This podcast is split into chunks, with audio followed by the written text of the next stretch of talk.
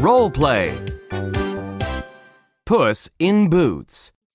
Act 1. Only a cat.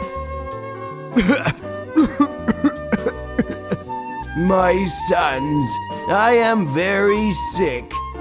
I am going to die.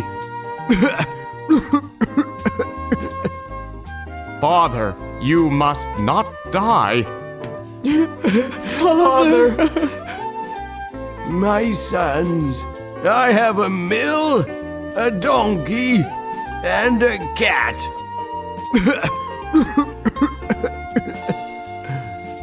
My oldest son, I give the mill to you. And my second son, I give the donkey to you. And my youngest son, I give the cat to you. The miller dies.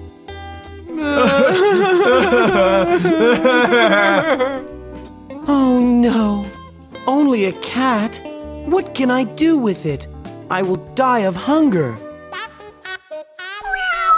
Don't worry, Master. Give me boots and a bag. Then I will work for you. Really? The youngest son buys boots and a bag. Here are the boots and the bag. Master, do I look good? From now, call me Puss in Boots.